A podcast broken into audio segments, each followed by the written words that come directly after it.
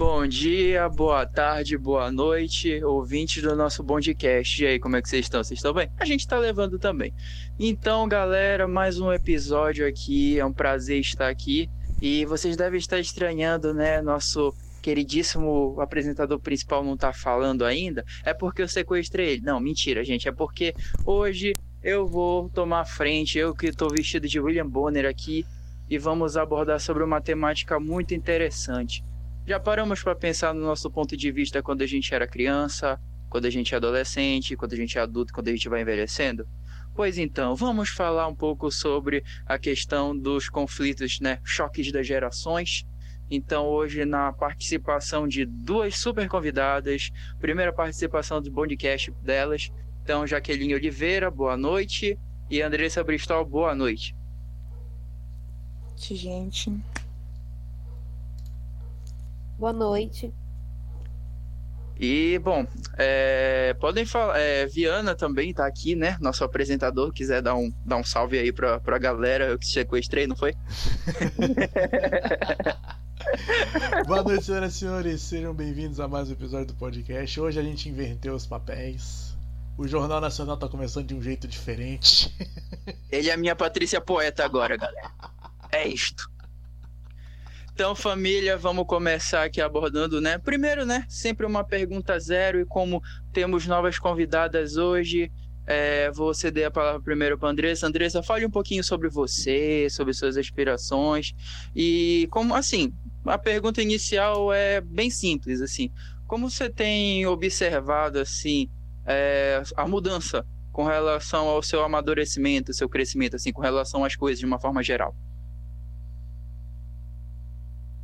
Oi, pessoal. Meu nome é Andressa. Eu tenho 20 anos, curso Pedagogia na UFPA. Eu também tenho um Instagram, eu posto livros e dicas literárias, dicas de filmes. E sobre essa questão do meu amadurecimento, quando eu me enxergo criança, adolescente, hoje adulta, é principalmente eu que cresci numa família muito conservadora de, de valores, é, de princípios muito conservadores mesmo, né? Muito rígidos.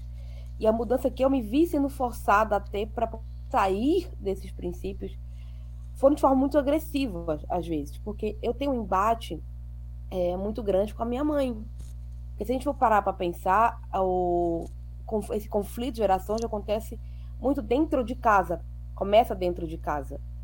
Então, eu me vi enxergando ali que para eu mudar, para eu ter, começar um, a, a ver a vida da, da, minha forma, eu precisava enfrentar a forma como minha mãe via, como meus irmãos viam. Então, quando eu era criança, eu era adolescente, eu tinha uma visão de vida, de mundo, de perspectivas muito diferentes do que eu tenho hoje.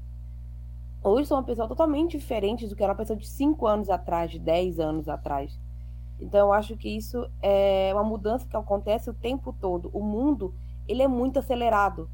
Hoje as coisas acontecem no piscar de olhos, mudanças principalmente com a tecnologia, elas mudam muito, muito rápido. Não é só é, questão de, de, da família, da sociedade geral, mas porque a tecnologia ela auxilia muito nisso. Então, coisas que você não via há pouco tempo atrás está acontecendo. Então, acho que isso é um, é um ponto bom para começar.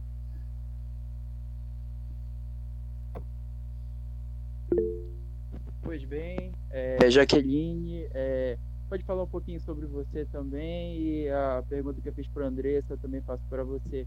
É, como você tem observado a mudança nos seus pontos de vista quando você era mais nova para hoje em dia? Então, gente, é, eu sou a Jaqueline, eu tenho 29 anos e eu faço mestrado na UFPA, né? Faço mestrado em Ecologia, Aquática e Pesca. E, assim, quando eu começo a, a pensar em mim enquanto criança, é, eu até estranho, porque o Rodrigo sabe como a gente viveu, né? A gente tem uma família é, que de fora parece muito consolidada e por dentro é um Galera, furacão. só um rápido parênteses. Eu e Jaqueline somos primos, tá? Pra quem não acompanha o Bondcast. É isso. Continua, primo. E eu acho que é mais ou menos assim que eu via a maioria das famílias tradicionais. É, por fora parece muito bonita, muito estruturada e por dentro é, é uma avalanche de coisas. E a gente cresce com muito, é, muito, muitas expectativas em cima da gente. Então, hoje em dia, olhando com os olhos de um adulto, é, a gente foi criada como mini adultos, não como crianças. E é o que eu tento mudar na criação do meu filho, o que é bastante difícil, uma vez que a gente mora ainda com a minha mãe. E a gente ainda tem um adendo aqui, né? Que a minha mãe tem o transtorno de personalidade narcisista. E para quem vive com pessoas assim, é muito mais difícil você conseguir se desvencilhar da, dessa da criação que eles tiveram e de, né, de tentar lidar com pessoas assim.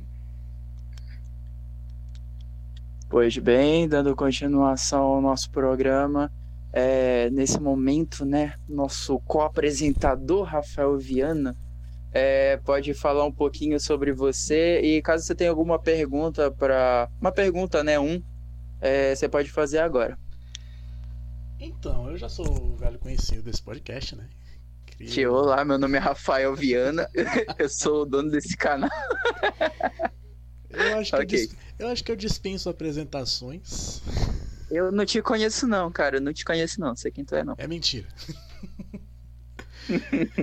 Mas, enfim, eu sou do tipo que defende quase que com unhas e dentes o pensamento de que sangue não faz família. Então, muitas das minhas condutas quando você convive num ambiente ruim por demais, eu tento lutar contra. E eu já citei, inclusive, é, em algum episódio passado, é, aquela música de Belchior como os nossos pais.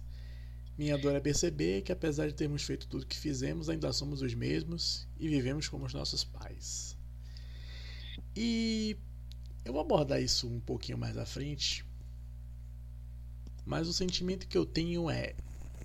Às vezes eu me sinto julgado por ter, entre aspas, entre 10 mil aspas, dado errado. Mas, no mesmo tempo em que eu tento me desvencilhar disso, vem aquela inconstância, sabe? De eu tô fazendo a coisa certa, eu tô me sentindo realizado. E passa muito por esse choque, sabe? Esse despertar. É um processo doloroso, até por demais, mas necessário. E a pergunta que eu faço tanto para Andressa quanto para você, já que é como é baseado na vivência de vocês esse processo de despertar, entre aspas. Dizer assim, esse sou eu em estado puro e ninguém me molda. Isso aqui eu não vou abrir mão. Olha, para mim foi doloroso demais. E é uma coisa assim recente na minha vida. Não, não veio de muito tempo atrás não.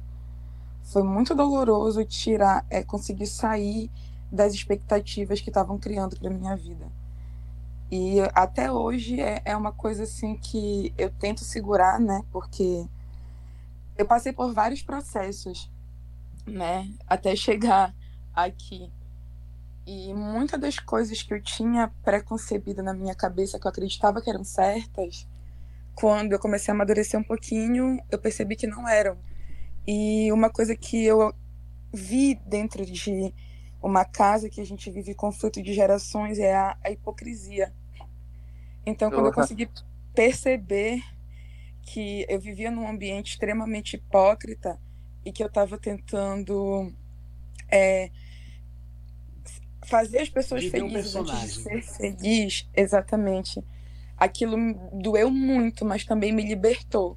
Hoje em dia eu me agarro ao que eu acredito com unhas e dentes, eu não me sinto mais culpada por estar tá fazendo uma coisa que é diferente do que queriam para mim, mas no todo um processo muito doloroso.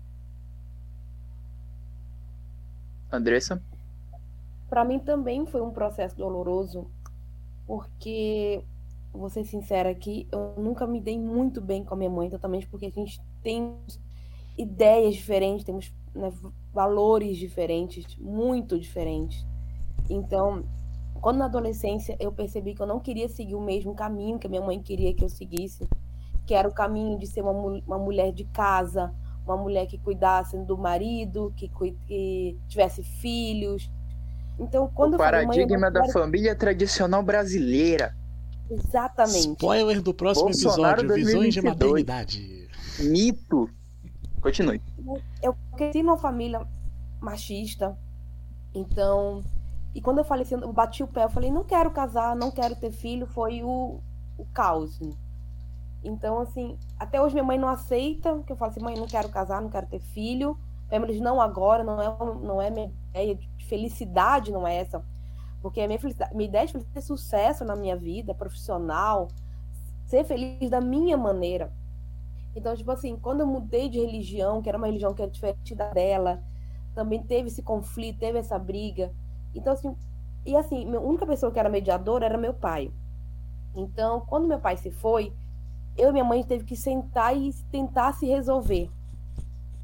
Porque era isso a gente entrar em pé de guerra. E até hoje a gente entra em pé de guerra em algumas situações. Né? Então, assim, é muito. Foi muito doloroso, porque eu tive que escutar muita coisa ruim. Eu tive que escutar que eu não era filha que ela esperava que eu fosse. Eu tive que escutar que os sonhos que ela tinha para mim não, não se realizaram. Mas eu falei, mãe, eram os teus sonhos, não eram os meus. Então eu tive que me descobrindo sozinha, passo a passo, sem ter muito apoio. Então, e às vezes quando eu precisava do mais eu precisava ali, não tinha esse apoio. Eu tinha que ir sozinha mesmo, na caindo, levantando sozinha em muitos momentos. Não posso falar que a minha mãe é uma vilã, não. A gente, eu não, não coloco minha mãe como vilã. Mas eu sei que a cabeça dela, é, a época que ela cresceu, a época que ela foi criada, a forma como ela foi criada é totalmente diferente da minha hoje. Então eu falo para meus irmãos, não, a gente não tem como mudar a mamãe, e não tem como, não vai mudar. Mas eu tento hoje encontrar um meio termo ali para a gente viver tranquilas. Então, por exemplo, quando a gente encontra um, um, assunto que eu sei que a gente vai brigar, eu já contorno, eu falo, não, mãe, esquece, não vamos discutir sobre isso. Porque é muito, é muito difícil, é muito doloroso, pelo que eu passei, principalmente na adolescência. E quando a gente precisa mais né, desse, desse suporte, eu não tive. Eu tive que realmente tropeçando ali no escuro. Até E até hoje eu falo assim, eu não sei quem eu sou, de fato. E ainda é, é uma descoberta todo dia. E é muito, às vezes é um processo muito doloroso. E aquela sensação que a gente tem de nunca acertar, que parece que a gente nunca faz nada certo, que a gente nunca Exatamente. consegue suprir a, a, aquela, aquela, aquela situação, como se a gente nunca acertasse, a gente sempre tivesse errado. E quando você cresce com isso, é, tu com conseguir tirar da tua cabeça que tu nem sempre tá errado, é muito difícil aquele senso do perfeccionismo constante, né? Que, enfim, né? A gente não pode Porra, errar. Eu vivo, com, eu vivo gente... com a sensação de que é, direto com a sensação de que tá faltando alguma coisa, sabe? Eu tinha que ser perfeita, uma filha perfeita e não consegui. Entendeu? Porque ela, ela, assim, me comparam muito, tipo, ah, teu irmão tá formado, tá casado, tá ganhando o dinheiro dele, você. Ah, teus amigos de faculdade que você largou já estão formados. Ah, a filha da, da minha amiga tá isso, tá aquilo. E, gente, não é eu, entendeu? Por que não consegue olhar para mim e ver que tipo, é totalmente diferente? Tá tudo bem. A minha vida não seguiu esse rumo que ela queria, ou que minha família queria, mas tá tudo bem. E é isso que a gente tem que pensar. eu tô vivendo, eu não, eu não, não existe. negar nem um pouco, eu tô vivendo isso. Olha, eu sei que eu posso falar pela Jaqueline e por mim. A gente, a gente já ouviu falar desse tipo de situação, né, primo? ela tá falando aí, parece assim que tá passando na cabeça. Não, tá passando aqui na cabeça de nós quatro. Porque, ai, Jesus, é tão difícil. Às vezes, assim, eu sento com o Rodrigo para conversar, e a gente começa a falar de coisas, aí a gente se olha, cara, parece que nós somos os pais deles. Porque são situações e situações. E depois que nossos avós partiram, a gente começou a viver é, situações muito aquém do que a gente estava acostumado a viver e a gente começou a ver nossos pais agindo como crianças. E é complicado. Ficou uma situação insustentável. Foi quando eu comecei a perceber. que é difícil pra gente enquanto filho. Para mim, a minha mãe era perfeita. A minha mãe era incrível, ela era o modelo a ser seguido. O meu pai faleceu, eu tinha 18 anos mas eles eram minhas referências. Quando eu comecei a perceber que a gente tinha um relacionamento conflituoso, é, era sempre com, comigo sendo a errada da história. Até eu entender que não era bem assim que as coisas funcionavam. E a gente muda de perspectiva também quando a gente tem um filho. Eu vou falar que à medida que eu fui crescendo, eu fui distanciando meus pais como imagem de referência. Só que na verdade eu botei no sentido oposto. De pessoas de, com quem, quem eu não quero me espelhar. E a partir do momento em que tua própria mãe lhe ofende dizendo que você não tem futuro para ser porra nenhuma na vida, perde a consideração. Caralho. Eu ouvi isso. ok. Eu ouvi isso. E, e, e, e, não bastasse isso, minha mãe disse: Isso é um incentivo. Tome isso como incentivo. Incentivo bom da porra esse, né?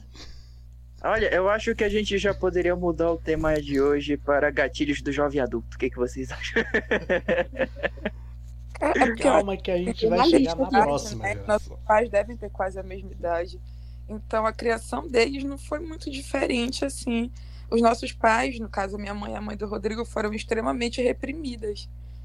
Então eles acabaram reprimindo a gente também, né? E foi meio que, para mim, foi colocado como se fosse errado a gente querer ter uma coisa a mais do que eles tinham na idade da gente. Eu era rebelde da família, porque todo mundo falava mal por não verdade. aceitar essa situação. Verdade, verdade, verdade. Então, é, bom, é, já que me foi passada a palavra agora, uh, a minha pergunta, eu vou, vou, estender. Como Viana é uma pessoa muito legal, ele é um apresentador que vai perguntar para todo mundo, sabe? Vou perguntar para os três, assim. É, já que a gente está falando de conflitos geracionais, choques de geração, é, vamos dar uma suavizada, né? Minha pergunta é para vocês, assim, como é que vocês foram é, quebrando alguns modelos preconcebidos por pais de vocês, assim, seguindo o tradicionalismo. Por exemplo, é, eu já ouvi a Andressa citando o exemplo religioso, quando ela foi abordar um outro tema, da, quando ela mudou de religião é, em comparação à mãe dela. A...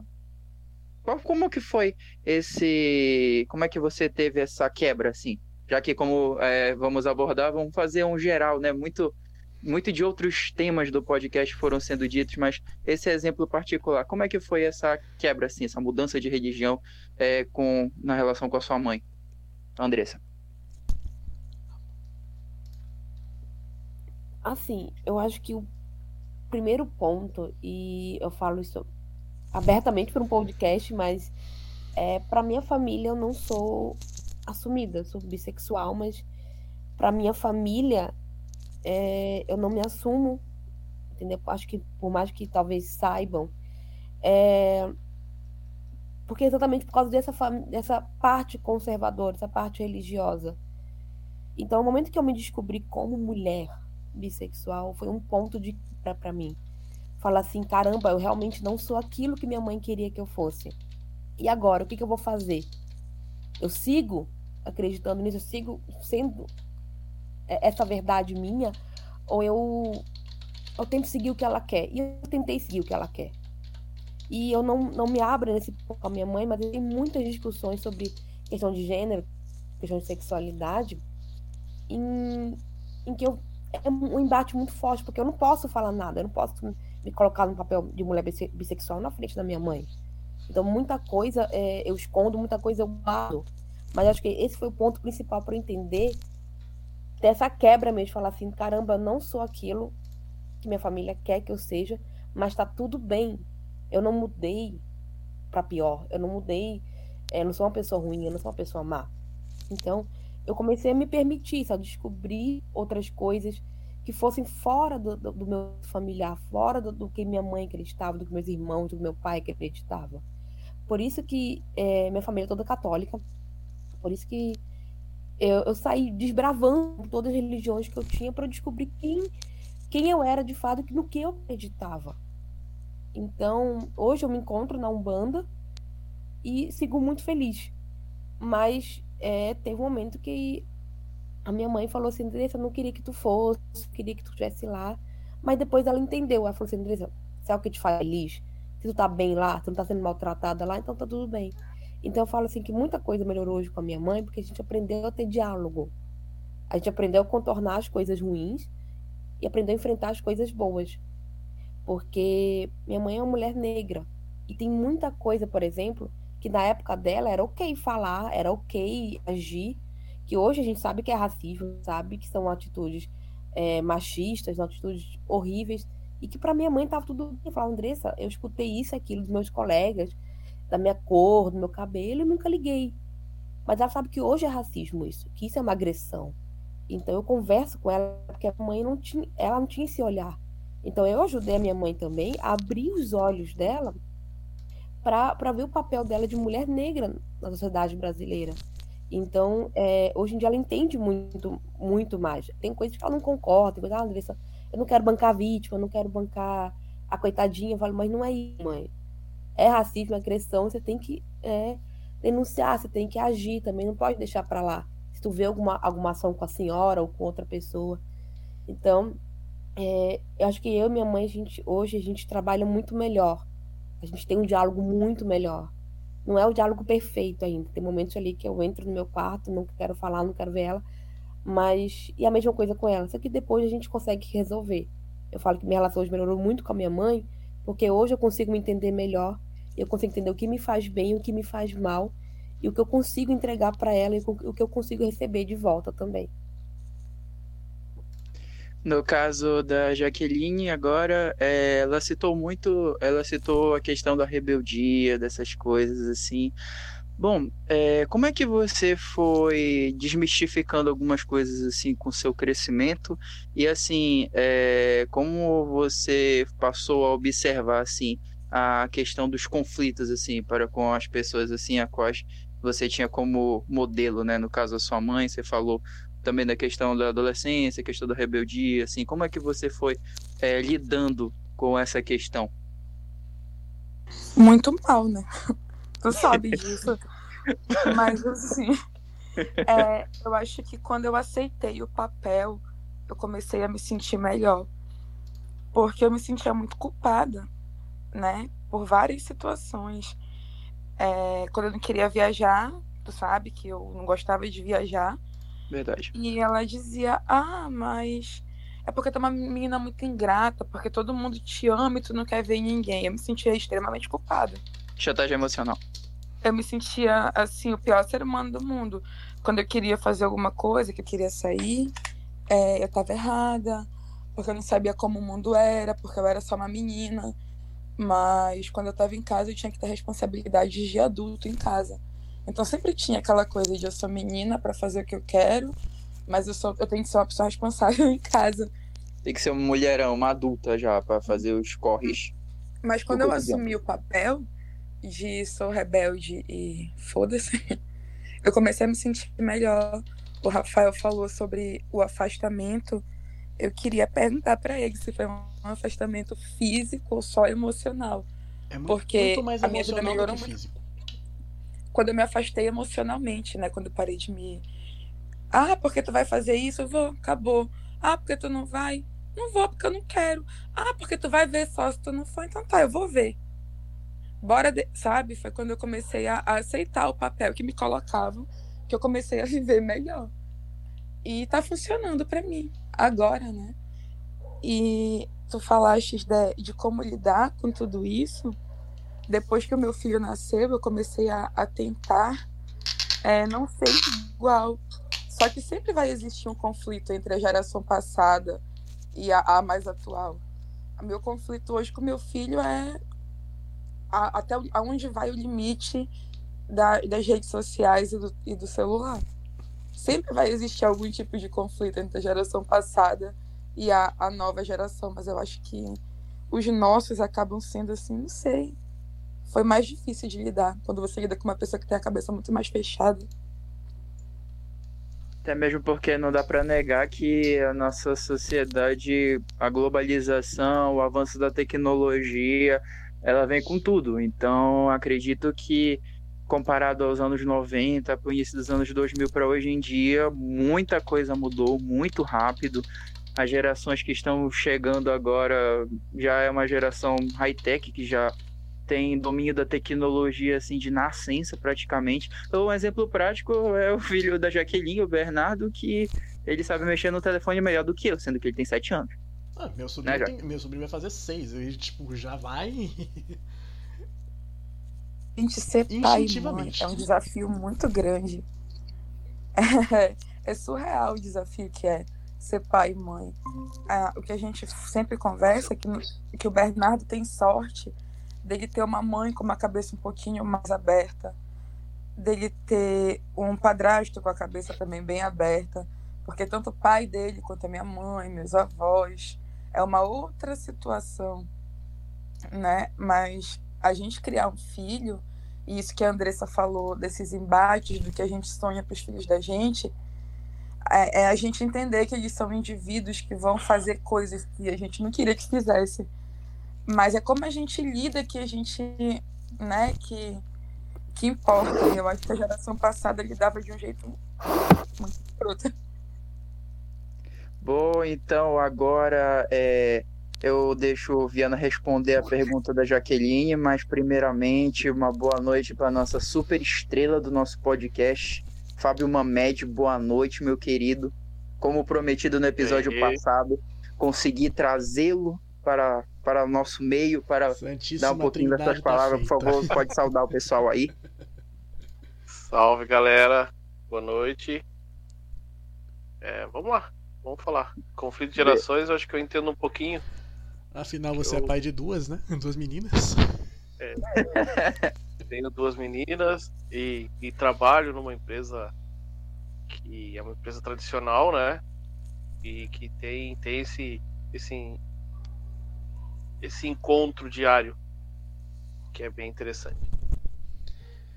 É, já que repita a sua pergunta aqui para poder responder.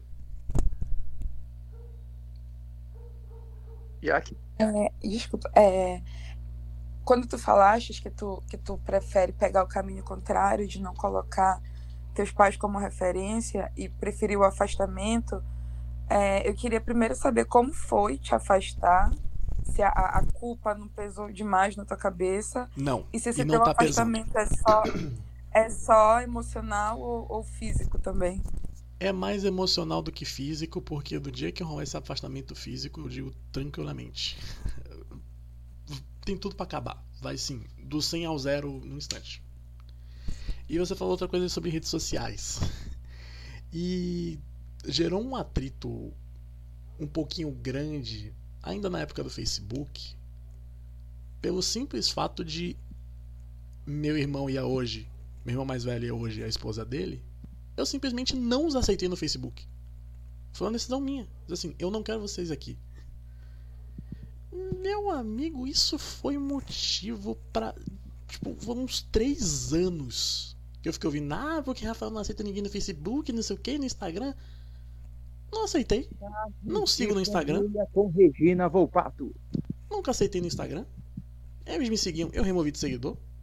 E eu deixo claro: aqui é meu espaço, eu não quero vocês. Simples. É. Então. Bom, Viana, um é, deixa você nesse momento fazer uma pergunta pro nosso querido amigo Mamed. Eu fazer uma pergunta pro Mamed? É, porque você já fez pra Jaqueline, fez pra Andressa, né? Agora nosso convidado ilustre. Indo um pouquinho mais direto ao ponto. Quem você acha que vai ter, você vai ter muito mais problemas nessa transição de gerações, Mariana ou Helena? Caramba! Já começamos com carrão de cena no peito de uma média. Ok, responda, Mamed. São pessoas diferentes, né? É, eu procuro ver muito as pessoas. É, a Mariana é uma criança que a gente sabe que dá pra, pra, brincar. É, você vê ali, ela, ela é uma criança bem pura, né? Como toda criança tem. É. A Helena já tem a, referência, né? Ela já tem uma irmã mais velha como referência. Então ela já, ela já se força mais. Então ela já tem uma malandragem diferente. Então a gente tem que direcionar isso, sabe? Tem que direcionar isso bem, porque eu vou dar um exemplo de brincadeira que eu, que eu, que eu faço com a Mariana, que com a Helena não dá para fazer. É uma brincadeira besta, besta mesmo, já não adianta aqui. Que eu falo assim pra Mariana, é, você já teve a, a burrice ou a falta de sorte de nascer numa família pobre. Na hora de casar, procure uma uma conta cheia, né? Para Mariana eu posso falar isso. Para Helena eu não posso. Ainda não. não, não, ainda não, mas não não dá. A Helena é capaz. Entendeu? Sim, sim. A personalidade dela. Ela tem quatro anos, cinco anos. Cinco. cinco. Seis. Seis. já me corrigiram. Seis anos. Alvivaço. Ah, eu salve para as filhas do Mamed aí. Um abraço. É, ela já tem seis anos.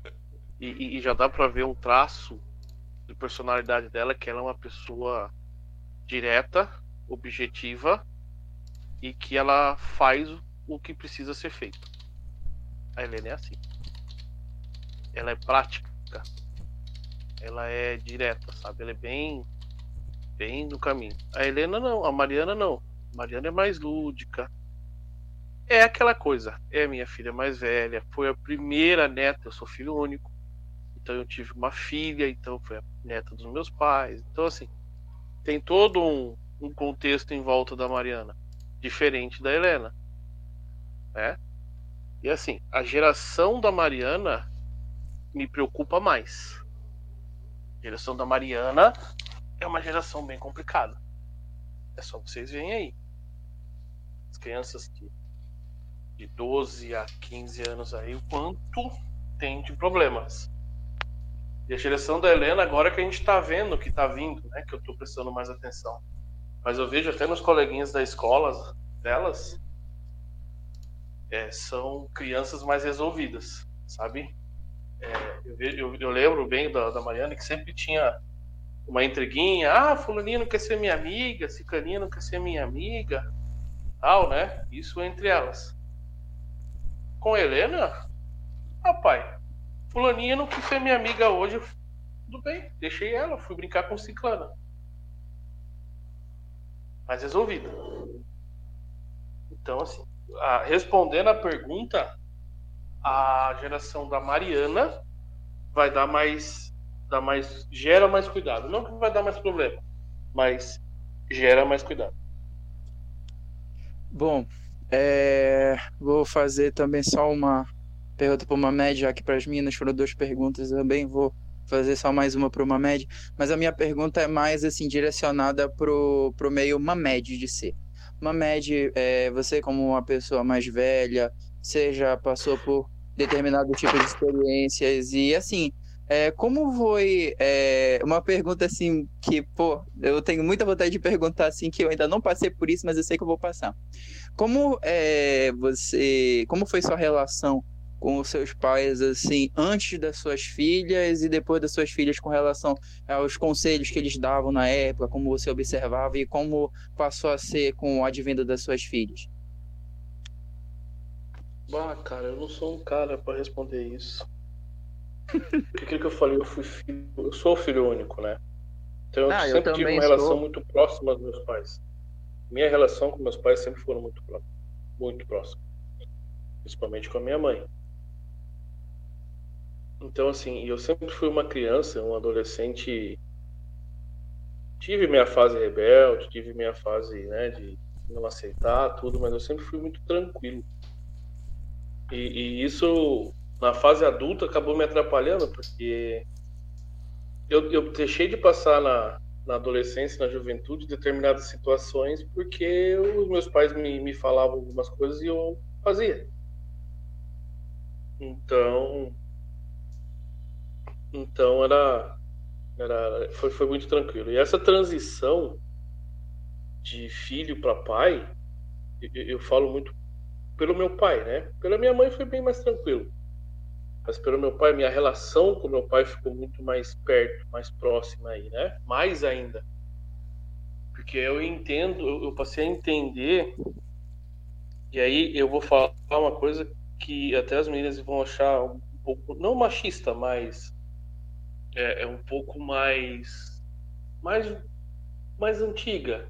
Você começa a sentir mesmo a, a pressão né? E a, a, a, a relação que você tem com seu filho de ser o provedor.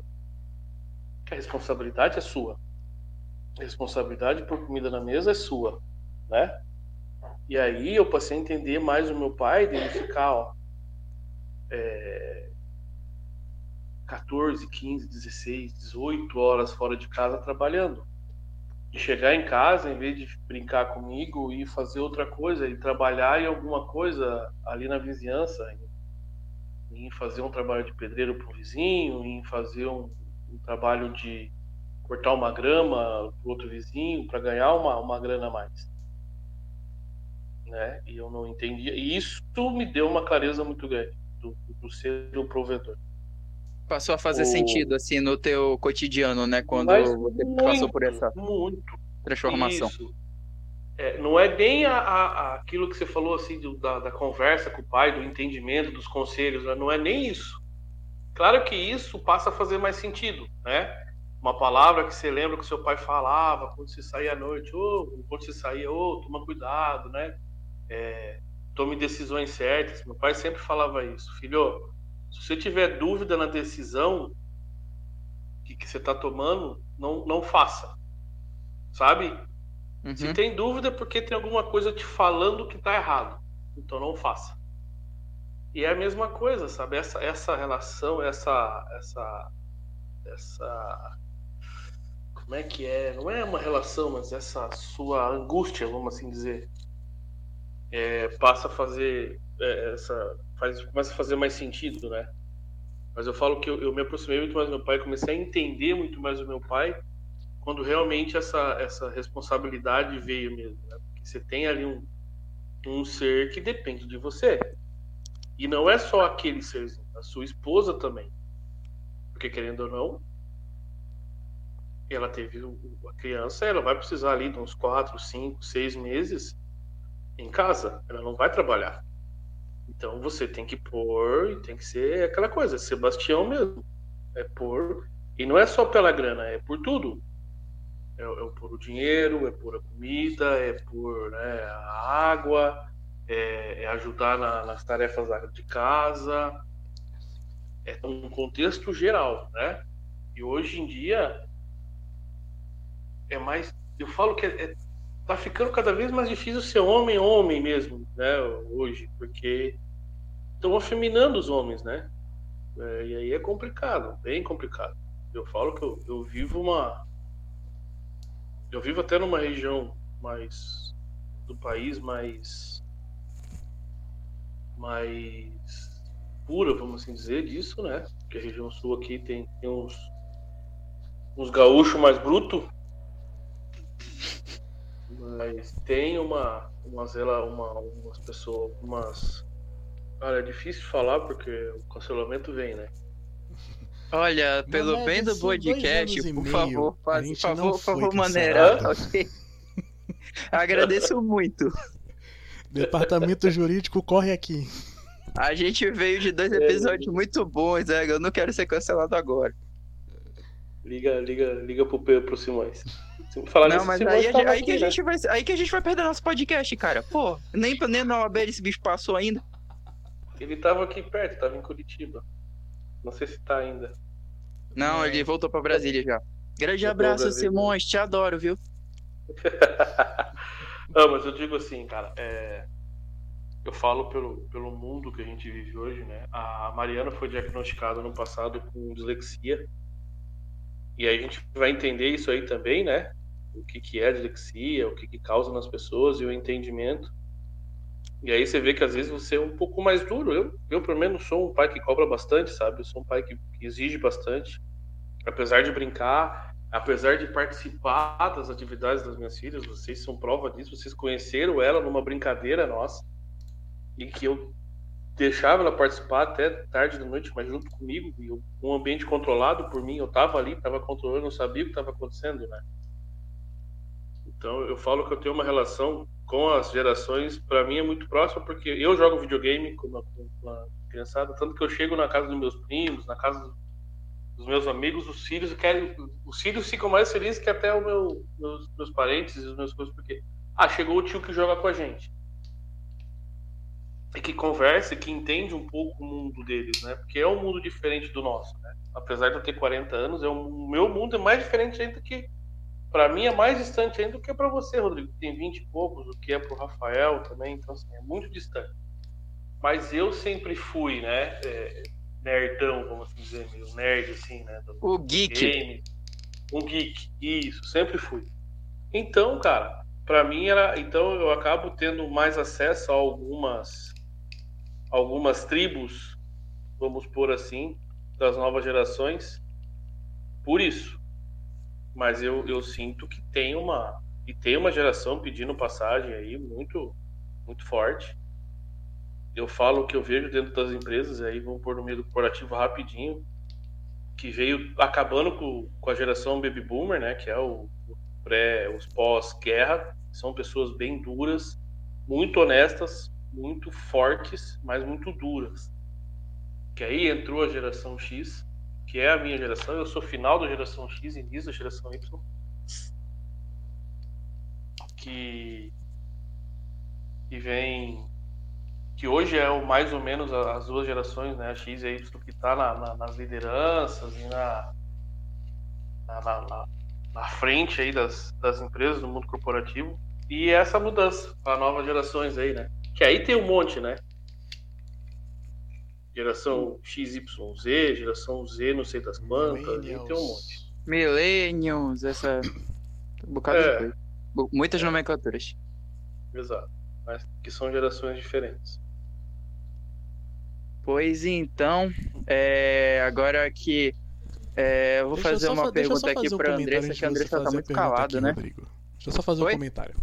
Pode fazer, à vontade duas semanas atrás, a gente tava falando sobre TDAH. Mamed falou que Mariana tem dislexia. E TDAH? Parte 3? E TDAH? E vocês não conversam comigo mais, vocês ficaram. Não é, vou, vou deixar bem claro aqui para quem assiste, para quem escuta. Não é que eu deixei de participar. É eles que deixaram de me convidar, porque eles sabem que eu solto umas pérolas que podem cancelar e podem dar problema no podcast. Aí eles me chamam pra, pra participar. Não, a, é gente, é a gente chama, mas é, realmente tem uns temas aí que são meio pertinentes, são delicados. São assim. meio espinhosos. É porque, assim, é, te, é, dos criadores de Hiroshima Nagasaki, a gente tem Ryan e Mamed. Então, tipo, Mamed é o nosso Nagasaki, tá ligado? Negócio é feio, mas tá bom. É, é claro, né? Tem que ter a bomba Nutella e a bomba raiz, né? O Mamed é a nossa bomba raiz. Mas beleza. Vamos continuar aqui. É... É, a gente manjou também aqui. Sim, Círculos... termina, termina o comentário, Viana. Que a gente manjou. Episódio dos círculos sociais. O de visões de paternidade. Visões de paternidade. Que a gente vai falar semana que vem sobre visões de maternidade. Spoiler! É, mas assim. Um outro choque geracional que é explícito, mas ao mesmo tempo não tão explícito. Que eu mencionei até que teve episódio, inclusive, tatuagem, né? Bom, aqui temos três pessoas tatuadas, então cada um pode falar sua experiência com relação aos seus matriarcas ou patriarcas com relação a, a esta problemática. Então, Viana, taca-lhe pau. Três pessoas? Quem? Você. É, no caso, os convidados, né? Tanto a Jaqueline como a Andressa, como você, Mamed. Ah, tá. É... Pros três.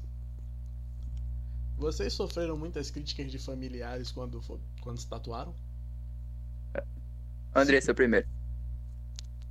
Sim, minha mãe ficou um mês sem falar comigo. Bom, é, eu lembro que eu fiz duas tatuagens. Com, eu tinha 19 anos. E tava aí uma amiga, a gente falou, bora, bora. Aí eu tava tomando banho, minha sobrinha, ela é fofoqueira desde sempre, puxou pra mim. Ela viu e falou, vou contar pra minha avó. Eu falei, você não vai, vai ficar de castigo. Falou, vou contar. Isso ela tinha uns 5, 6 anos na época. Quando minha mãe viu, ela ficou furiosa comigo, porque ela acha assim que o corpo da gente é, é perfeito, porque Deus criou nosso corpo assim. Se Deus quisesse que, que tivesse tatuagem, teria feito já com, com as tatuagens. Então ela ficou um tempão sem falar comigo, tipo, um, muito tempo. Um mês e pouco. E depois ela foi voltando a falar comigo aos pouquinhos, sabe? Mas hoje eu tenho seis tatuagens, todas pequenas, bem pequenas. É, exatamente por, causa, por conta dela. Porque no dia que eu meter uma tatuagem grande, eu tô fora de casa, segundo ela. Então, assim. Então, assim.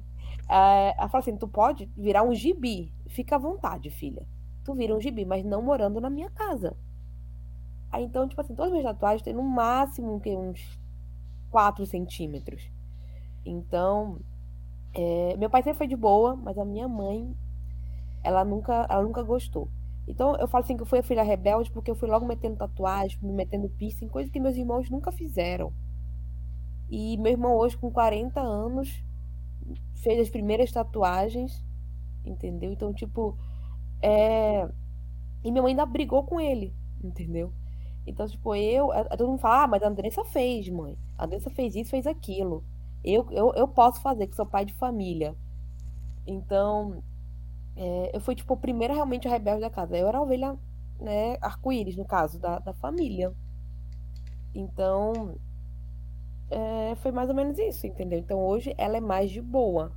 Só que eu não posso tipo, chegar com um braço fechado aqui em casa, entendeu? Mas de resto ela é tranquila.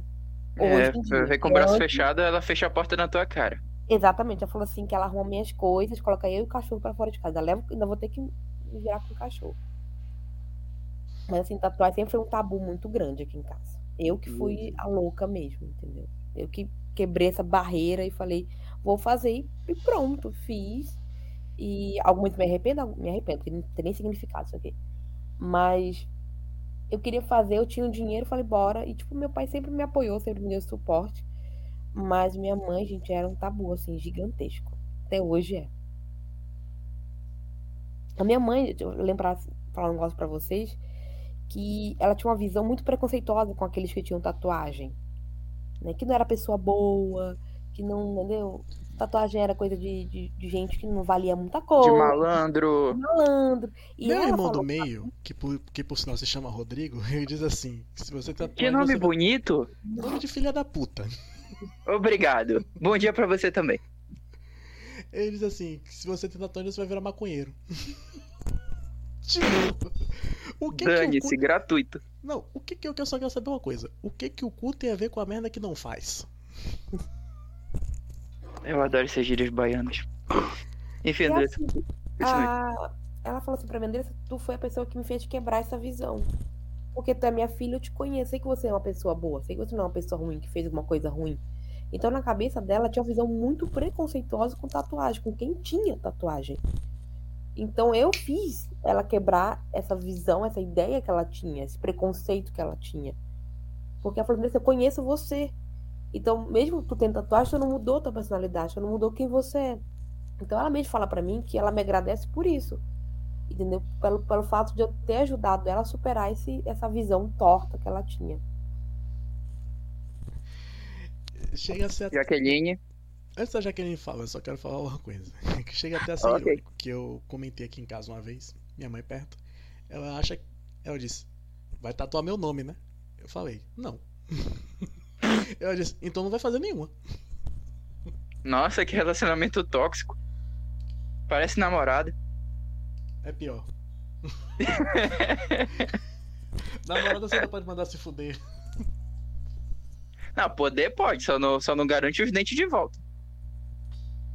Depende do quanto amor a tua vida você tem, né? Exatamente. Jaqueline, então, a pergunta do Viana vai para você agora. Cara, eu acho que eu tenho em torno de que umas 18 a 20 tatuagens. E todas elas, quando minha mãe via, ela brigava comigo. Essa é a última que tu vai fazer. E se eu fizer mais agora, ela vai continuar brigando, sabe? Pra, pra nossa família como um todo, era muito difícil. A minha avó, a minha excelentíssima tia, mãe do Rodrigo também. É, quando ela falou no ponto, quando ela chegou naquele ponto assim, ah, porque que tem tatuagem é malandro e não sei o que. É, pô, eu segurei o riso aqui, confesso. Eu e a Jaqueline aqui, a gente, porra, tô ouvindo nossa mãe, nossas mães falando. todo, todo mundo, assim, todo mundo da família falava. Meu tio também, que também é tio do Rodrigo, fala. É, eu tenho dois extremos na família. Um lado que todo mundo é parecido comigo e o outro que é que a, a situação é mais complicada. Então a minha mãe sempre brigou, nunca gostou, falava que era feio, que quando ela morresse eu poderia virar um tapete persa, mas que não era para fazer isso.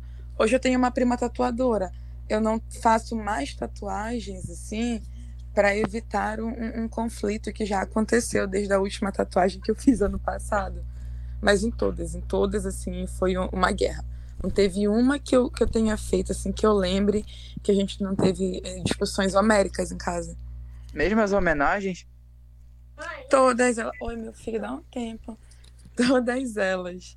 Só Todas pergunta, elas foram Jaque, quantas difíceis. tatuagens você tem? De 18 a 20, eu nunca parei pra contar. Mas, Olha assim, aí, rapaz, ela já merece um selo Baragiola de qualidade. E eu, eu achando que eu parar em 10 ia estar de boa. Mas é porque Nada, eu tenho, rapaz. eu tenho o quê? Eu acho que eu tenho umas quatro ou cinco tatuagens escondidas, né? Que a minha mãe chegou a ver num descuido. Mas assim, quando eu pensei, não, agora eu vou fazer, eu vou dizer, não, mãe, eu fiz porque eu sou adulta, o, bagulho ficou horrível. Porque sempre tem a, a chantagemzinha, ah, é? Então se tu tem dinheiro pra te tatuar, tu tem dinheiro pra te sustentar. E eu lisa, né? Eu, Deus, e Emotional agora? damage. Então, sempre tem, sempre teve. Só que assim, eu ia fazendo, às vezes porque a gente estava brigada, às vezes porque eu achava que ela não ia achar ruim. Eu tenho duas tatuagens, uma com símbolo de mãe e outra escrito mãe. E ela não gostou de nenhuma. Cubra. Olha aí, deu a dica. O dia que eu fizer tatuagem com o nome de algum familiar meu, pode ter certeza, eu cubro. Vai ser um arrependimento grande na minha vida. Eu ainda boto fé que o, o Viana vai tatuar um frango no meio da, da perna dele, assim. Homenagem. Cara, porque é difícil. Assim, apesar de todos os pesares, apesar das brigas, apesar das discussões, é, apesar de eu sentir necessidade de distanciamento em várias situações, é minha mãe, cara. E assim, agradeço até os percalços das brigas, porque me fizeram o ser humano que eu sou hoje. Hoje eu tenho, eu tento seguir um outro caminho com com meu filho, sabe? Mas sempre assim, agradecendo tanto as partes boas quanto as partes ruins. Eu sei que, assim, na minha visão de, de, de situação, foram mais partes ruins do que parte, partes boas. Mas, assim, só o fato da gente não ser parecida, pra mim, já é uma vitória. Então a gente pensa muito parecido, Jaque. É, Mamed, é, agora a pergunta do Viana vai para você.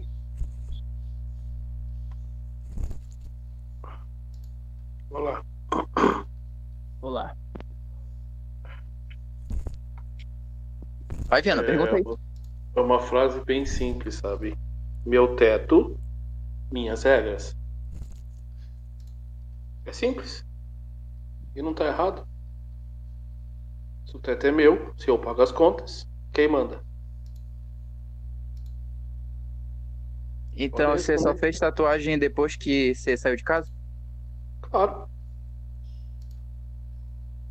Simples. Gostando ou não, quem pagou fui eu.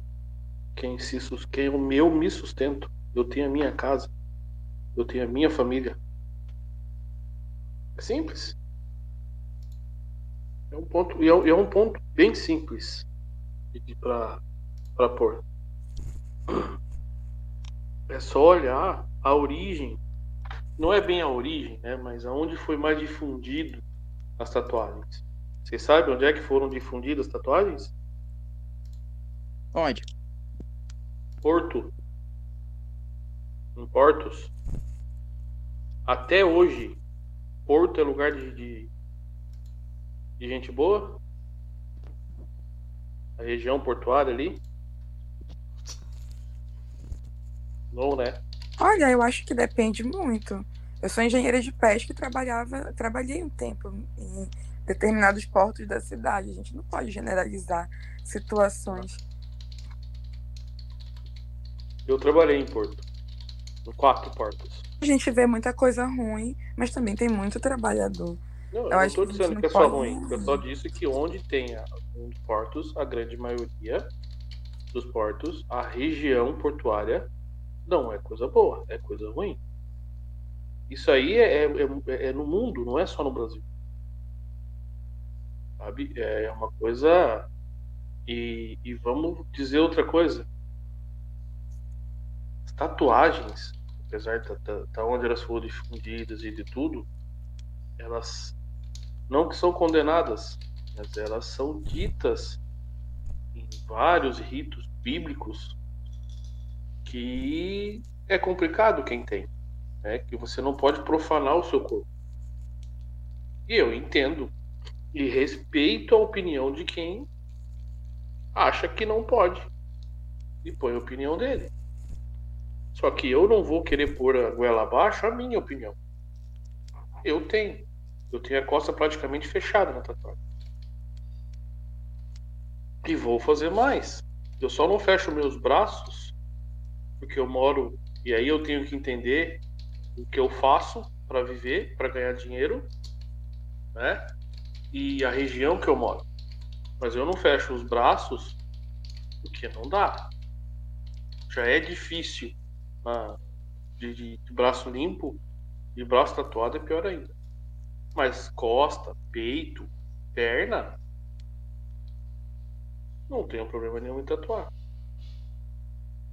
Então, assim, é, meu pai não aprovou minhas tatuagens, né?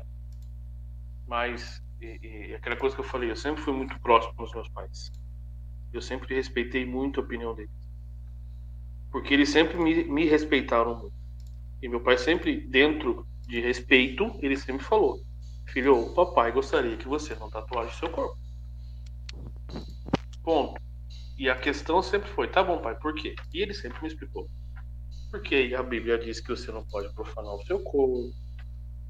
Porque existe uma correlação em- em- de tatuagem com pessoas de, de, de baixo calão, bandido, pilantra, com gente sacana. Ele pôs os pontos de vista dele. E que, de certa forma, faz um pouco de sentido. Claro que hoje as coisas mudaram, evoluíram, mas você tem que tomar muito cuidado com o tipo de tatuagem que você faz. Tem vários podcasts aí que tem. Isso eu achei muito da hora. Começaram a levar policiais da rota, ex-policiais ou policiais ativos da rota, do BOP, né, de, de- de esquadrões especiais da polícia, para falar sobre, para explicar um pouco sobre qual que é a atividade da polícia. É para mostrar que que a, a coisa acontece. Eu vou dizer, eu vou dar um depoimento meu aqui. Eu sou uma pessoa negra, muito parecido com Viana, né, Viana? E eu moro numa região de alemães, são brancos. É complicado. Sabe quantas vezes eu tomei enquadro? Quantas? Uma. Até hoje. E sabe por quê? Por quê? Postura. É saber o que tá fazendo. É não ter medo. Eu não devo pra polícia. Eu não devo pra ninguém. Então, assim, eu vi um carro da polícia, eu vou pro claro. Eu vejo uma coisa assim, eu me mostro. Eu tô aqui. O policial, ele vai entender você. Agora, você ficar se escondendo, e aí entra, aí entra toda a análise que, que a gente tem que fazer que dá do outro lado. Pô, o cara olha, o cara tá com de capuz, escondido, braço todo tatuado. Pô, por que que, tá, por que que ele tá se escondendo? O que que é? Ele deve? Aí o cara vai olhar, o cara tem uma, uma tatuagem de um palhaço lá que significava, na década de 90, Facção criminosa? de policial. É. Entende que tem toda um, uma simbologia e que a gente tem que entender Não, te entendo. mais- Assim, gente. pessoas é, mais velhas têm mais dificuldade de entender. E o que. Até Não, eu te entendo. aspas, E o que, é, o que eu acho interessante nessa situação do Fábio, vocês estão percebendo que é, a maneira de, de que os pais lidavam do, com o Fábio era diferente da maneira que a mãe do, do Viana falou com ele, como a mãe da Andressa falou, para a gente entender um pouquinho mais da diferença entre a, a as gerações que é, Não, mas, eu mas acho aí, que eu já queria. entendeu, Fábio? É uma entra- questão Eu não entendi. Sim, sim, sim. Sabe o que, Tá, é? Aí, aí, eu, aí dá pra dizer assim, ó. É, a teu, teu pai sentou contigo, te explicou e conversou contigo. Agora, uma coisa assim que acontecia muito, pelo menos dentro da minha casa, e o Renan e o Rodrigo sabe, desculpa, é aque- aquela coisa de é porque tu vai ter que ser assim, é isso, é isso, eu que tô mandando, acabou. E uma das coisas que a gente estava falando no começo era da gente não se sentir a gente. Então, uma forma de tirar a individualidade da gente era justamente essa. De Você falar. não podia questionar, né? Você podia É, exatamente. ousar. Meu pai dialogava contigo. E é um, um contraponto que a gente está fazendo de como o diálogo funcionava na tua casa, né? E como ele te moldou e como o diálogo funcionava na nossa. Porque pelo que tu tá falando, é uma coisa completamente diferente. É, pelo Mas- visto, mas na casa do querendo. Mamed as coisas funcionavam bem no diálogo. Depende do diálogo. Na nossa não tinha Demorou, diálogo. gente. É aquele diálogo. Não, vocês têm que entender uma coisa. Demorou pra chegar nisso. Não foi uma coisa que foi conquistado. Foi conquistado. Mas como é que foi conquistado? Fale um pouquinho mais sobre. Conquistado, conquistado por mim. Conquistado sendo obediente, conquistado entendendo o lado deles, conqui- conquistado é, entendendo que eles tinham uma limitação por, por tudo que eles passaram na vida deles, que eles tinham um legado que eles tinham do pai deles, né, dos meus avós, que é de roça. E aí, assim, aí, ô, Jaqueline, eu, eu vejo, e aí, assim, gente, pelo amor de Deus, não é, não é nada discriminatório, não é nada disso. É assim, ó, a região em que eu morava forçava muita gente. Era interior, mas era no interior de São Paulo. Era uma, uma cidade grande, que era Campinas, e que ou a gente evoluía ou a gente ficava para trás.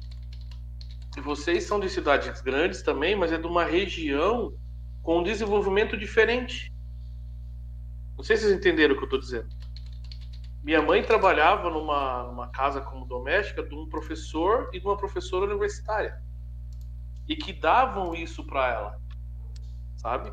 Quantas vezes minha mãe falava assim: Eu quero que você faça assim. Não, mas por que não? É assim acabou. Sabe? É, eu, eu era o engomadinho da escola. E eu não queria ser, mas eu era obrigado a ser. Então, assim, o diálogo foi. Claro que foi cedo isso, né? Aquela coisa de eu ser uma pessoa. Não estou dizendo que vocês não foram, mas eu era uma pessoa muito confiável para os meus pais, com 15 anos. É uma coisa assim, ó. Eu vou, quer ver? Eu vou dar um exemplo vocês vão entender. Quebrou um copo na cozinha. Na cozinha tava eu e três primos meus. Certo? Certo. Minha mãe perguntava assim: Fábio, quem quebrou? Eu falava, foi ciclano. Foi pro Pelotano, fui eu. Eu falava a verdade para eles. Sempre. E aí, aí, nas primeiras vezes, eles não acreditavam em mim. Mas depois eles começaram a ver que não. O Fábio, quando ele fala, ele é, além de ser firme, ele é confiável. Então, e isso foi vindo. E aí foi quando começou o diálogo entrar, entendeu, Jaqueline? Ao, Eu te ao- aí, achando aí, aí extremamente a- houve a evolução deles também. É uma realidade que a gente não viveu. Não né, viveu. Sim, sim, sim, sim. E aí você quer que seu filho é, tenha isso. E tem que ser assim. Eu falo assim, ó. Eu sou bem da conversa com as minhas filhas. Só que tem hora que eu não sou de conversa. Sabe? É meio na base do brucutuzão mesmo. Ó, é assim, vai ser assim e acabou. Ah, mas pô, você tá de ti cortando a personalidade dela. Não, eu não tô cortando, eu tô moldando. Porque numa empresa, vocês trabalham, chega uma hora que o chefe fala, eu quero que vocês façam assim, não tem discussão. Ou tem? Não, tem não. É, faz e acabou. Então, é, é, eu falo assim, eu sempre falo isso, eu falo até para minha esposa a, e, e para meus pais. Prefiro eu forçar minhas filhas, que eu sei o limite delas, e elas entenderem o que é uma pressão, e quando chegaram aí fora, quando chegar no mundo, o pessoal começar por pressão, começar a acontecer algumas situações, elas já vão estar prontas. Elas vão saber lidar com, com, com a adversidade, com a adversidade. Então, assim, e claro, né, vocês não tiveram, infelizmente, nem todo mundo tem. Eu, falo, eu sempre falo isso, já falei para o Rodrigo, já falei para o Viana, já falei em outros pontos aqui. Eu sou uma pessoa abençoada, porque eu tive a evolução dos meus pais, né, que eram duas pessoas matutas, duas pessoas bem, bem mal instruídas, bem do, do, do, da roça, mas que quando chegaram na, na, cidade, na cidade grande, coisa, tiveram pessoas ao, ao redor delas que fizeram elas se desenvolverem. E elas se desenvolvendo, meus pais se desenvolvendo, acabou me desenvolvendo e desenvolvendo a minha criação. Mas é aí que tá, olha, salvo engano, algumas pessoas, né, porque a gente sabe que tem, tem muita coisa estranha no mundo, nem um pai nem uma mãe força o filho porque quer ver o filho ruim, salvo algumas ah, exceções, né? É, é. Mas, assim, é uma preocupação que eu tenho também hoje, de até onde eu consigo forçar o meu filho a, a, a sentar e, olha, meu filho, é isso, é assim, até onde eu tô impondo limite, até onde eu tô ensinando correto, ou até onde eu tô oprimindo como me oprimiu. Eu penso direto nisso, sabe? E eu não sei se eu, se eu consegui encontrar ainda um meio termo na situação, mas é como eu estava dizendo meninos, é muito difícil criar uma criança. Eu, tô, eu crio duas, tá? Eu vou te falar um negócio. Não vamos acertar. 100% não. Equilíbrio, hum, difícil ter. Eu falo assim, eu sou a tempestade na vida das minhas filhas. Tá? Eu sou sanguíneo, emocional. Minha esposa é a parte racional. Às vezes até ela fala, Fábio, passou um pouco do ponto aqui, segura ali, vai, sabe? Então, assim, Jaqueline, faça o seu melhor e fique com a cabeça tranquila quanto a isso, entendeu? Porque você fez o seu melhor. E deixe isso claro para o seu filho. E, meus, e é isso que eu falo, por isso que me gerou muita compreensão com os meus pais. Eles sempre deixaram bem claro para mim que eles fizeram o melhor que eles podiam para mim. E eu sei que hoje eles têm limitações. E tinham na época e hoje tem também. Eles têm limitação com tecnologia. Como eu, perto das minhas filhas, perto de mexer em celular, mexer em nessas joguinhos, nesses coisinhas aqui, eu não sei nada perto dela.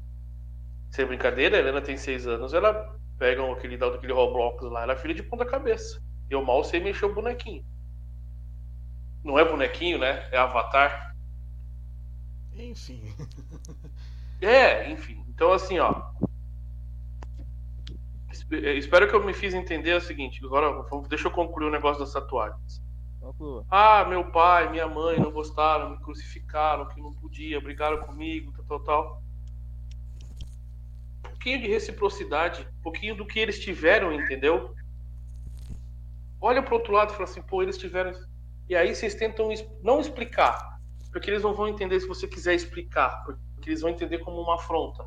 Mas começa como a Andresa fez, a mostrar para a mãe dela que não é só gente, pessoas ruins que tem tatuagem, pessoas boas também tem. Um dos diretores da minha empresa ele é todo tatuado hoje, que é uma empresa extremamente tradicional.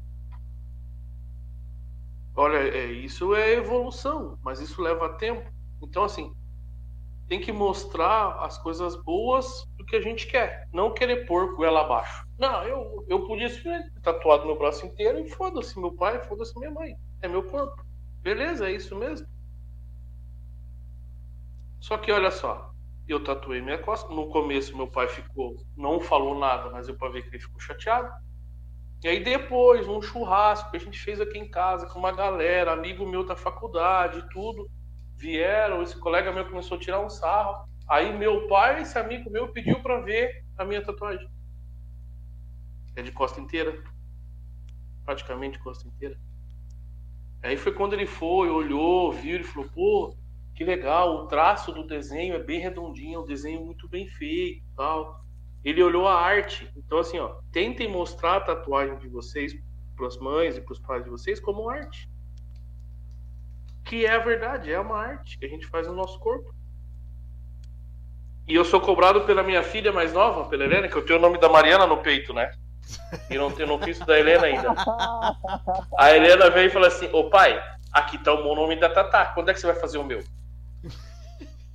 Tóxico. Por um lado, eu tenho quem cobre, me cobre para eu não fazer. Por outro, eu tenho quem cobre para fazer. Tá vendo como é que é a evolução?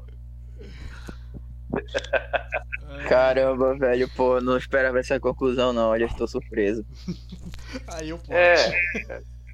É, é.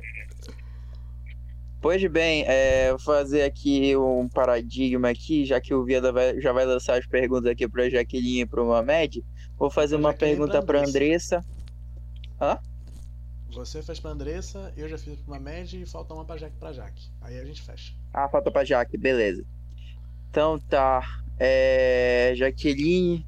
Bom, questão da Jaqueline, bom, é, no seu ponto de vista, no seu paradigma, assim, é, considerando que é, você observa, assim, no seu conhecimento, é, como é que você observa é, essas gerações do futuro, assim, com relação. Claro, você tem o seu filho, mas bem como você observa as crianças da idade dele, essa geração nova que está chegando, até mesmo seus familiares mais novos. É, como você percebe assim a diferença na época em que nós éramos crianças para essa geração que está chegando depois, assim? Como é que você vê assim as diferenças e os desafios que podem ser feitos é, a partir daí?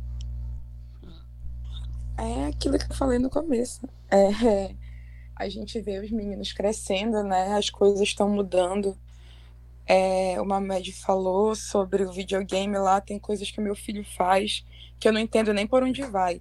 Aí, nesse sentido, eu entendo um pouco os nossos pais, é, a minha mãe, nossos avós, e eu fico preocupada quando eu vejo a geração desses meninos, dessas crianças, porque parece que eles estão atropelando um monte de coisas. Aí eu fico me perguntando também, será que não era assim que meus pais viam a minha geração? Que a gente estava atropelando N situações e eu fico extremamente preocupada com meu filho, com questões de videogame, com celular e como eu vou fazer para não oprimir ele, mas tentar dar uma boa educação e tentar é, formar um homem bacana, um homem de bem, né? Mas eu fico um pouquinho receosa com, com tudo isso, né?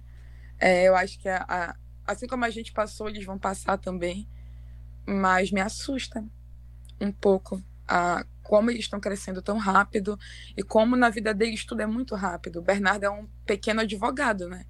Ele dialoga muito fácil, ele tem sete anos de idade e ele discute contigo como se ele fosse um adulto e ele tem argumento. E eu fico um pouco assustada às vezes com isso, porque parece que ele está crescendo muito rápido, mas a geração toda dele está muito conectada e todos eles são muito rápidos, todos eles são muito espertos. E ao mesmo tempo que eu sinto um orgulho imenso de ver meu filho assim, eu fico preocupada. Bom, eu vou trazer no ponto de vista profissional, né? Andressa, você como pedagoga, né? É, você observa, você tem um convívio com muitas crianças, assim. Qual é a sua ótica perante essa geração que está chegando? A pergunta para Jaqueline, basicamente, que para você. Então, eu também te, eu tenho, na verdade, três sobrinhas, uma já é adolescente, eu tenho duas, uma de oito, uma de cinco, que elas são tecnologicamente falando até mais evoluídas que eu. A de oito, ela deu trend no TikTok, eu não sei nem como mexer nisso.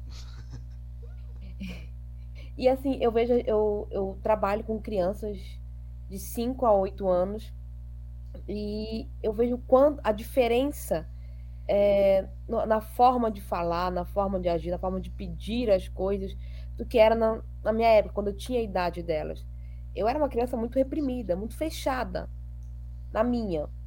E as crianças hoje em dia chegam, tia, olha esse vídeo aqui. Eu, olha, é, elas falam, para ter noção, tem um grupinho lá, na sala que eles fazem vídeos é, chamada no WhatsApp para conversar à noite, para jogar. Eu falo assim, ah, eu vi o menino falando, ah, você não me ligou ontem pra gente jogar. Então, tipo, coisa assim que, né, tipo, na minha época a gente só tinha como brincar na, na escola, quando chegasse na escola. E eu vejo eles, tipo assim, fazendo reuniões. É, na, na, rua nem tanto, porque eu sou garoto de, de prédio. Mas. é. E assim, eu fui uma garota muito tratada mesmo assim, a sete chaves. É. Aí então, eu vejo esses garotos tipo, marcando de, de, sair, de ir no shopping com, com sete, oito anos. Entendeu? Então eu vejo a diferença, às vezes, às vezes no, no, na forma do, do, porte, na forma de chegar e falar com, com, a professora, na forma de chegar e falar com a mãe. Às vezes é uma forma muito, às vezes agressiva, às vezes é uma forma muito, né, uma liberdade que, tipo, eu nunca usaria falar com um professor meu ou para minha mãe, como algumas coisas que eu escuto. Eu já vi aluno falando palavrão para mim, eu falo, opa, parou. Olha o respeito comigo. Entendeu? Então, tipo, coisas assim que eu, nem, eu, não, eu nunca faria, entendeu? Então, é, tipo, a forma como eles eles falassem, um menino pegou uma vez a minha roupa dentro da minha mochila para vestir. Gente, calma, eu falei, opa, dá minha roupa que é minha, é da tia, não pode mexer, né? Então, eles têm, hoje em dia eu percebo a mudança realmente, tipo, comparado do que eu era, do que eu vivi na minha infância, do que é hoje. Eu vejo para minhas próprias sobrinhas de 8 e 5 anos, minha sobrinha de 8 anos parece uma jovem adulta. Ela quer se maquiar, ela quer sair ficar bonita, ela quer ser vista, sabe? E eu vejo assim, gente, com 8 anos, o que eu fazer com 8 anos? Com minha terra. Então. Assistia desenho. É, entendeu? Eu, eu acordava de manhã. Mas tinha terra no seu condomínio? Não era asfaltado? Oi? Não era asfaltado lá no condomínio? Você morava? Não, eu morava em terra. prédio. Eu sempre morei em prédio a minha vida toda. eu também morei um, um parquinho, tempo. Tinha um parquinho, sabe? Então tinha um parquinho. Então, tipo assim, eu aquela criança que acordava 8 horas da manhã, 7 horas da manhã pra, pra ver Looney Tunes, entendeu? Um domingo. E eu vejo, tipo assim, minha sobrinha, ela faz três no TikTok, ela tem o TikTok movimentado, ela tem o Instagram dela, ela tem o celular dela. Então, na minha época, tipo, isso nunca existiu. A gente tinha que aprender a brincar com as coisas que a gente tinha, com o joguinho ali do tabuleiro, com, com, os, com os brinquedos. Hoje eu não vejo criança com brinquedo. Pra, realmente para brincar. Eu vejo que, por exemplo, hoje a gente tem na sexta-feira na escola o dia do brinquedo. O que, que eles levam para brincar? Celular, videogame. Eles não levam uma boneca, tipo assim, eu vejo mais as meninas levando, mas tipo assim, os meninos levam videogame, celular. Então eles estão conectados no mundo que cada dia acelera mais rápido. Tá sempre acelerando. Então eles estão seguindo esse ritmo. Então, crianças de 8, 9, 10 anos estão agindo como adolescentes já. Não como crianças. Porque é isso que o mundo está exigindo deles, é isso que eles enxergam na internet, nas redes sociais. Então é isso que eles estão agindo. Então, de acordo com o modelo que eles veem na, é, na internet, nas tecnologias. Então, hoje em dia a gente não tem mais crianças, a gente tem jovens adultos, praticamente adolescentes. André, Oi. Mas, mas, nesse, nesse ponto que você falou aí, eu tenho uma pergunta, se você me permitir fazer. Sim. Que aí é uma dúvida de pai mesmo, tá? Sim. Mas isso não atrapalha na, no cognitivo das crianças? Atrapalha. Porque assim, é, eu tenho aqui as duas. É, e a Mariana acaba puxando a Helena, é natural que puxe, são irmãs, né?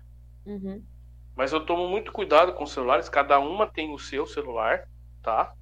E aí, porque não, não adianta querer não, não dar ou não deixar usar, porque todo o resto usa. Então ela, ela deixa de estar inserido, inseridas no meio da, da, da escola delas. Mas o que, que eu faço? Eu combinei com alguns pais marcar horário. Ó, de tal hora, Sim, tal hora, vocês podem brincar juntas. E assim, ó, eu, eu, eu, eu tô com um problema de fala da, da Helena justamente por isso. Porque ela quer falar tão rápido que ela acaba falando errado. Ela fala a palavra, mas a forma da palavra mais fácil de falar. Então, assim, isso, isso, isso atrapalha mesmo o cognitivo? Atrapalha, Como é que a gente. Que que, o que, que um pai pode fazer? Pra, pra, pra, não para ajudar nisso, Porque inibir não dá. É o que, é o que muitos. O que, o que tu faz é muito correto. Tipo, estabelecer um horário. Falar assim. Ah, Andressa. pode falar- Oi, pode falar. Eu queria te fazer uma perguntinha assim, rapidinho, só pegando o gancho da Mamédia. Tá bom. É porque ele falou do cognitivo, mas assim, aqui em casa, a nossa maior situação com questão de celular e criança é que tudo ele quer fazer com o telefone na mão. Então, ele nunca faz nada direito. Se, se é pra vestir a roupa, ele veste errado. Se é pra fazer xixi, ele Sim. faz errado. Se é pra comer, ele derruba. E assim, qual foi a nossa maior dificuldade com ele? Quando a gente colocou de castigo e tirou o telefone. Em vez de melhorar, piorou. Aí a gente ficou sem saber o que fazer. Porque ele ficou desatento. Ele é um menino muito esperto, mas ele ficou desatento com o telefone. E quando a gente tirou, piorou. Isso é, infelizmente, algo que é, é muito. Tá sendo muito normal. Eu falo, a minha sobrinha de 8 anos já só faz as coisas mexendo no celular. Ela não come se não tiver o celular. Ela não faz nada. Pra vocês terem uma ideia, uma vez a gente tirou o celular dela durante 24 horas. Parecia uma pessoa que era viciada em drogas e parou de repente. Eu não tô brincando. Era um choro, era um grito, era uma dor de cabeça, ela não queria dormir, ela não queria fazer nada, ela ficou apática. Então, é um vício. O celular, as telas, elas são um vício. Isso atrapalha o cognitivo, sim. Porque ela acaba viciando o cérebro dela a ter tudo ali na hora, pronto, o celular tá ali, aquela distração. Então, por exemplo, é, crianças, tem estudos, pesquisas sobre isso, que, de crianças que até três anos que nunca pegaram um celular, que nunca vi, é, viram desenho na televisão, nada, nada, nu- nunca mexeram com tela. E as crianças que estão desde é, pequenininhas ali mexendo com tela, com celular. O, o desenvolvimento do cérebro é totalmente diferente. O desenvolvimento de aprendizagem é diferente. O tempo de aprendizagem é diferente. Então, isso afeta demais. Por isso que é recomendado que você dê telas para os filhos a partir dos três anos de idade. E, no máximo, duas horas de tempo. E, e, e assim, por exemplo, e vai aumentando devagar. Dependendo da idade, coloca meia hora, depois 45 minutos, depois uma hora, até duas horas. Eu recomendado duas horas no máximo por dia para as crianças. Porque isso prejudica a visão, prejudica a aprendizagem, é, contribui sim para um, para um vício tecnológico. Muito, elas ficam muito dependentes, muito novas daquilo ali. Então, é, por exemplo, tu vê na, na época da pandemia, eh, as crianças que não, não iam para a escola, ficavam ali somente, né, aprendendo no celular, no computador, no tablet, o quanto elas tiveram problemas de, de aprendizado mesmo. A minha sobrinha de 5 anos, ela entrou na escola na época da pandemia. E ela tem uma dificuldade imensa hoje para escrever, para ler, mas dá um celular na mão dela. Ela sabe mexer no celular. Mesmo tendo essa dificuldade de leitura, ela sabe mexer. Então, infelizmente, é algo que a gente até hoje é, a gente está desenvolvendo muitos estudos sobre o, o que são essas crianças pós-pandemia. Porque a gente vê que é, eu tenho um aluno ali de, de 8 anos na minha sala que ele tem uma muita dificuldade em leitura, muita mesmo, de escrita, demais. Mas ele é um garoto também super tecnológico. Ele sabe mexer no computador, ele sabe mexer no tablet. Ele entende tudo o que acontece ao redor dele, mas ele tem essa dificuldade de aprendizado. Mas exatamente por conta disso, as telas atrapalham muito. Elas, as ondas cerebrais também, elas são afetadas ali durante aquele tempo de uso do celular. Se faz mal para a gente ficar muito tempo no computador, no celular, imagina a mente uma criança que ainda está em desenvolvimento. Então, a criança que usa a tela por muito tempo, ela demora mais para aprender a ler, demora mais para aprender a escrever. A escrita dela é diferente também. Então, a gente tem que tomar um cuidado diário mesmo com, com o que a gente também está dando para as crianças. Porque não é só a tela, também é o conteúdo que está sendo transmitido ali, sabe? Porque tu cria uma criança mais, mais consumista, mais acelerada, que quer tudo na mão, que quer tudo na hora. E a vida não é assim. A vida que ela tá vendo ali na tela, os jogos, as brincadeiras, as trends do TikTok, não são a vida real. Infelizmente, para a criança aceitar isso, não é fácil. Ela quer viver a vida que ela tá vendo ali no Instagram, que ela tá vendo no TikTok. E não é de fato. Então isso prejudica muito. Porque eu vejo a minha sobrinha, ela, ela copia é, como é que eu falo? Os modelos ali que ela tá vendo. Ela quer ser mulher já com oito anos. Isso não tem como, não existe. Ela tá passando, ultrapassando uma barreira. Então, é, é muito importante fazer com que a criança seja criança. Tu dá ali o celular para ela dar. Pode dar o celular.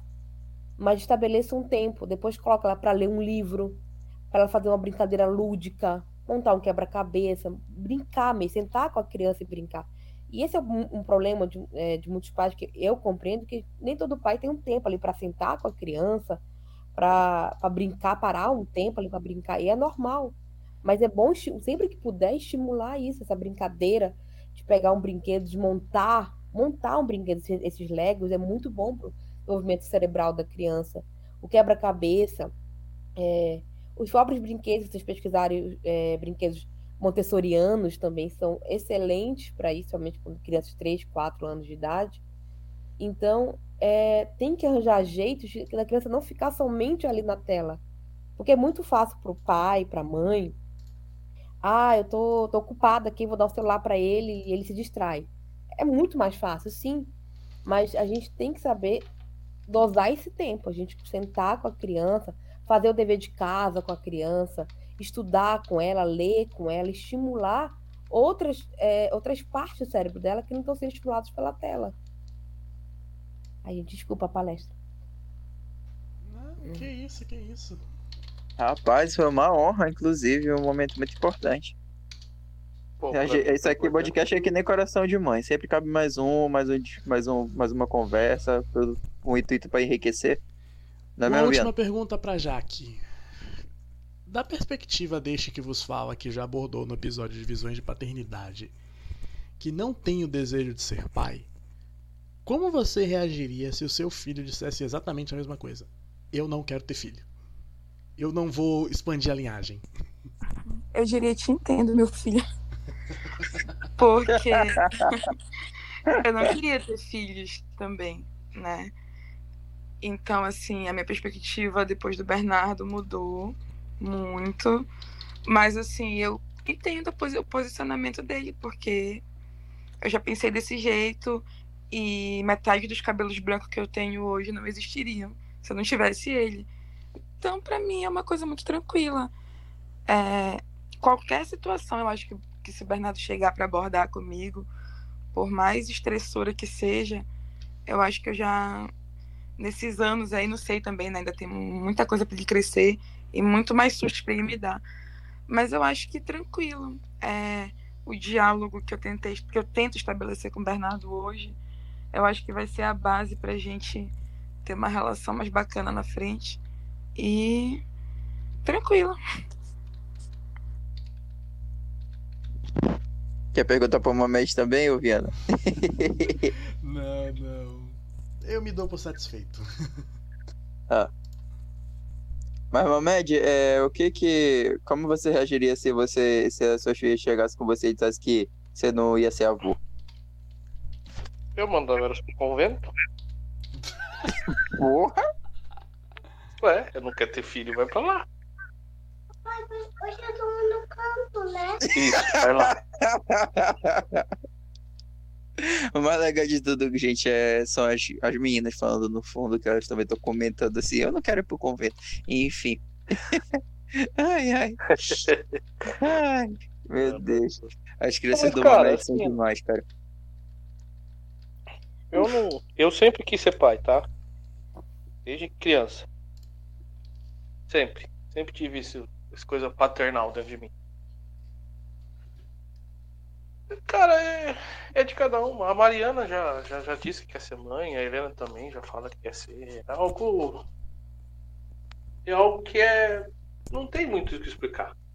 É, é de cada um. Mas se disser que não quer ter, paciência, né? É, é a vida. a minha mãe fala que eu tenho que ter filhos, porque quando eu ficar velha, eu tenho que ter alguém para me ajudar, para não morrer sozinha, para não morrer largada em algum lugar. Assim, Mas peraí, você que quer ter um filho ou uma... sua mãe quer tá botando na sua cabeça o seguinte: você quer ter filho ou um cuidador de idoso? Um assistente social? Ela falando, filha, tu tem que ter alguém. Pra... Porque assim, eu e meu irmão, Meu irmão, tem, meu irmão do meio tem 34 anos. E até hoje não teve filho, não casou nem nada. E minha mãe fica pressionando ele e começou a me pressionar eu também. teu irmão, eu tô nesses mesmos indícios com 28. E ela começou a me pressionar também. Um dia desse no almoço, ela falou, filha, quando é que tu vai casar? Do nada. Eu nem tenho namorado. Aí é, ela fala assim dele, tu tem que ter alguém, porque tu tem que ter alguém pra cuidar de ti. Tu vai precisar de alguém pra cuidar de ti depois. Tu vai morrer sozinha, largada em qualquer lugar. Eu falo, mãe, mas eu não quero ter filho pra poder cuidar de mim no futuro. Isso não é a visão. Mas é isso que eu digo pra minha mãe, que aqui garante que os filhos da gente vão cuidar da gente quando a gente estiver mais Exatamente. velha. Nada garante isso, né? Marido também, ou filhos. Não é porque eu tenho um filho aqui que lá na frente, quando eu estiver precisando, ele vai cuidar. Se ele cuidar, ótimo, mas se não, não vai. eu não- Aí eu vou botar, eu vejo com meu avô. Meu avô tem seis filhos, cinco agora, depois da partida do meu pai, né? E quando meu avô adoece, é, a gente faz uma escala entre netas, entre as noras, porque os filhos não estão nem aí, entendeu? Então, filho não é garantia de velhice de ninguém, que é um dos pontos que a geração passada não entende, né? A Exatamente. gente tem a, a necessária obrigação e tal, mas tem muita filha que não faz, larga, some no mundo e não faz. Quando minha avó ficou doente, cinco filhos, duas cuidavam. E a minha mãe, que é minha família é de Minas, né? Minha mãe teve que ir pra lá pra poder ajudar a cuidar da minha avó, porque não tinha ninguém pra ajudar. Ninguém queria cuidar, ninguém queria ficar. Então, vendo por esse ponto de vista, né? Cinco filhos e, tipo, duas, três pra ajudar ali. Sendo que uma largou de mão depois, sabe? Então, que adianta, né? Tu ter cinco, dez filhos pra depois ficar, tu acabar sozinha do mesmo jeito. Então, é, eu até falo também que eu vi um caso, uma senhora, uma atriz famosa, que ela foi cuidada exatamente pelos empregados da casa dela, porque ela não tinha, ela não tinha marido. E eu falava, mãe, olha, eu vou terminar assim. Minha mãe falou, Deus me livre. Deus me livre de ficar dependendo de terceiro, dependendo da tua família. Eu falei, mas nem sempre a nossa família fica do nosso lado. Então é, é um Aí o que eu falo de sangue não faz família. Exatamente. Só uma, uma coisinha. Um adendo. Vocês estão se apegando a, a histórias de vocês, tudo certo, aí cada um tem a sua. Mas vocês fizeram uma pesquisa de 10, 2, assim, 2%, 3%. E assim, você falou que uma delas, acho que foi a Andressa que falou, que o avô dela ficou doente, os filhos não cuidaram, quem cuidaram foi os netos. Ou seja, os filhos cuidaram, que os filhos tiveram filhos que cuidaram do avô. Indiretamente foram cuidados pelos filhos. Ah, mas os filhos não estavam nem aí. É, não estavam nem aí, mais ou menos. Os filhos deles estavam lá presentes. Eles estavam lá presentes indiretamente.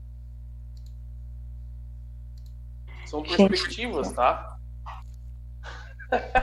No fim das contas, a gente Cara, morre eu só- que falei, eu não concordo contigo, mas... No fim das contas, quando o caixão desce, a gente tá sozinho.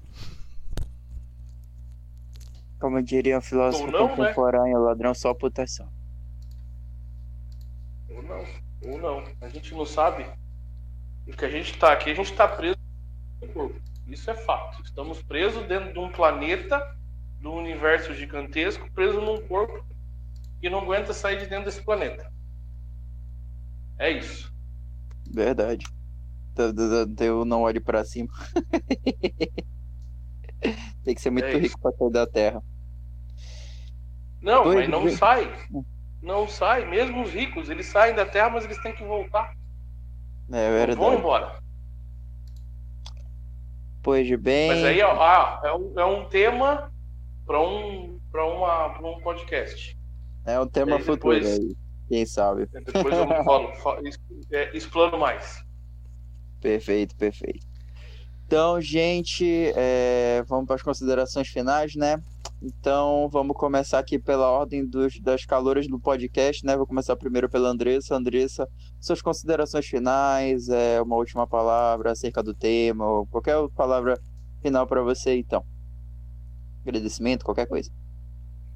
Então, primeiro eu queria agradecer o convite, foi muito bom né, ter participado aqui da conversa. Ter visto outras opiniões, ouvido outras opiniões, é muito importante a gente ter esse debate, essa conversa. Então foi muito bacana, foi muito bom. E mais uma vez, obrigada. Perfeito. Jaqueline, então, suas considerações finais do podcast, agradecimentos, alguma última palavra? Esteja à vontade. Então, gente, eu queria agradecer muito o convite de vocês. É, é difícil a gente falar sobre esse tipo de coisa, principalmente a gente que teve uma criação assim, um pouquinho conturbada, né? Não teve um diálogo tão bacana quanto o Fábio tem com os pais dele. E é interessante a gente ver também um, um contraponto do que a gente viveu, porque o Fábio falando da família dele, eu queria ter esse, quero ter esse diálogo com meu filho, né? E a gente vê que é possível. E é isso, muito obrigada. Mamed, nosso queridíssimo, ilustríssimo é, companheiro de podcast, suas considerações finais. Obrigado por, por me chamar novamente. Podem chamar para outros. Eu prometo que eu me comporto. É só não me provocarem. Me põem sempre com duas pessoas educadas, como são essas duas, que mesmo discordando da minha. concordando, discordando, é uma, é uma conversa. Que cada um tem um ponto de vista e que pode ser conflitante. E não tem problema, tá tudo certo. Eu penso assim e eu vejo que as duas também pensam assim. Né? Então, obrigado por, pelo convite, por participar e me chame para os próximos. Viana. Esse episódio saiu muito melhor do que a encomenda. e é difícil a gente fazer três episódios em sequência assim que saem com o papo fluindo, tá ligado? Mas enfim, cada geração carrega a sua cruz e pecados de pai não necessariamente significam que são pecados de filho. Dito isso, muito obrigado a todos. E o próximo episódio eu volto comandando essa bagaça sobre visões de maternidade. Então, galera, é, vou liberar o Viana do cativeiro dele, né? Como eu falei no início desse episódio, né? Deixei ele preso, né? Por isso que eu comandei essa bagaça hoje. É, é a família dele já pagou fiança tá tudo certo, tá liberado, tá? Tô, tô deixando ele livre aqui, já tirei do cativeiro. Então, pessoal, queria agradecer a todos vocês por estarem aqui. Vai desculpando qualquer coisa, com o tempo a gente piora. Com relação aos conflitos geracionais, percebemos que temos é, longos conflitos com relação às gerações, assim, apesar da diferença de idade de poucos anos ou muitos anos. Vamos observando que falamos um pouco sobre as gerações do futuro, e, enfim, eu espero que vocês tenham se divertido aí, até porque eu e o Viana nos divertimos pra cacete, não tenho noção do quanto que a gente, tem, que a gente conversou no, no WhatsApp. Enfim, obrigado a todos vocês. Próximo episódio vai ser com relação às visões de maternidade. O Viana vai tomar frente novamente. Um grande abraço, um beijo do Boto e até a próxima. Beijo.